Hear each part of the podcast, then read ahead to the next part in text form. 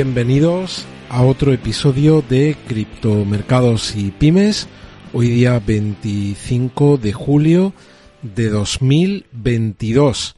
Vamos a hablar de cuál es la situación en este momento del mercado, de qué es lo que nos espera esta semana, cuáles son los hitos más importantes que deberíamos de vigilar. También vamos a analizar el cierre de ayer analizaremos algunos gráficos interesantes como habitualmente hago, tengo por aquí el, el audio y vamos a hablar también de FTX, vamos a hablar del lanzamiento de un exchange en Brasil, vamos a hablar de Ripple y de Barclays. Así que lo primero de todo, si estás viendo este directo y no eres, eh, no eres suscriptor del canal, por favor, suscríbete y activa la campana de notificación. Te recuerdo que puedes seguir el canal tanto en YouTube como en la cuenta oficial de Twitter que es cripto con y-mercados, en LinkedIn, en Instagram, también en las plataformas de podcast, fundamentalmente en Evox y en Facebook. Así que, venga, vamos allá y vamos a empezar analizando lo primero de todo que es lo que nos tendríamos que fijar en los mercados y como veis aquí un artículo muy interesante de Investing que habla de lo más importante a analizar esta semana. Lo primero de todo, la reunión de la Reserva Federal de Estados Unidos los días 26 y 27 de julio, mañana y pasado mañana. ¿Qué cabe esperar después de esa reunión? Pues una subida de tipos que eh, pues los analistas estiman que será de 75 puntos básicos. Durante unos días sonó bastante una posible subida de 100 puntos básicos, pero eso parece que ahora pues eh, es algo que descartan la mayoría de los analistas. En caso de que tuviésemos esa subida, pues probablemente sería algo que el mercado pues no lo asumiría demasiado bien. Luego también tenemos resultados de empresas tecnológicas. Ahora vamos a analizar algunas de ellas y también pues resultados de algunas de las compañías más importantes del Standard, Standard Poor's. También datos de IPC y Producto Interior Bruto trimestral y por último, como siempre, mirando qué es lo que pasa en el conflicto entre Ucrania y Rusia. Respecto a los resultados, fijaos aquí cómo estas son algunas de las compañías que presentan resultados mañana a Microsoft o Microsoft, también Google, también presenta resultados Visa, Coca-Cola, McDonald's, UPS, bueno, pues algunas de las grandes compañías del mercado empresa presentan resultados mañana. Aquí está la previsión del mercado.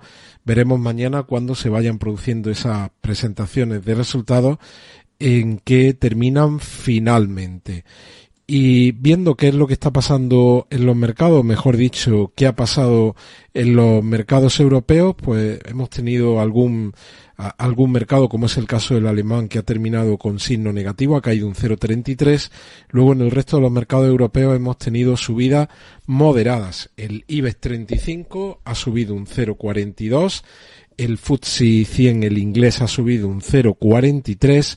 El CAC 40 ha subido un 0,33 y el Eurostock ha subido un 0,21. Allí en, Estados Unidos ahora mismo, pues como veis, tenemos al Dow Jones subiendo un 0,29, al Standard Poor's subiendo un 0,23 y al tecnológico, el Nasdaq, cayendo un 0,25.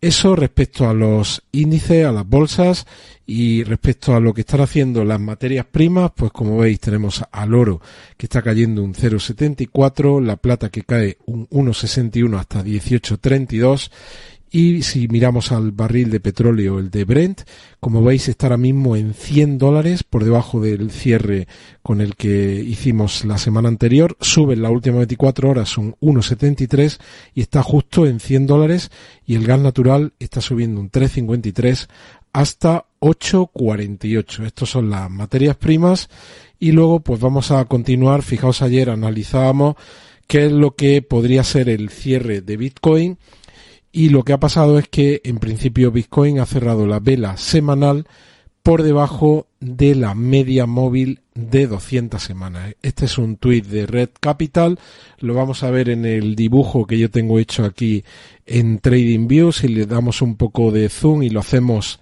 bastante más grande para que se vea más grande. Este es el cierre de la vela semanal que cerramos ayer.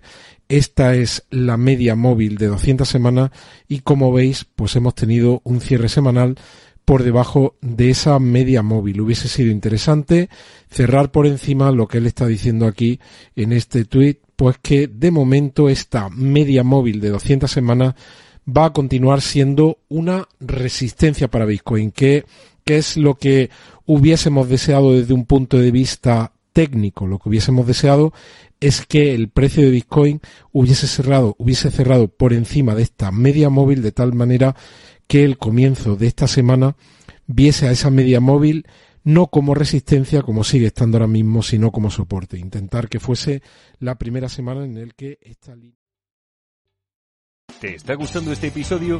Hazte fan desde el botón Apoyar del podcast de Nivos.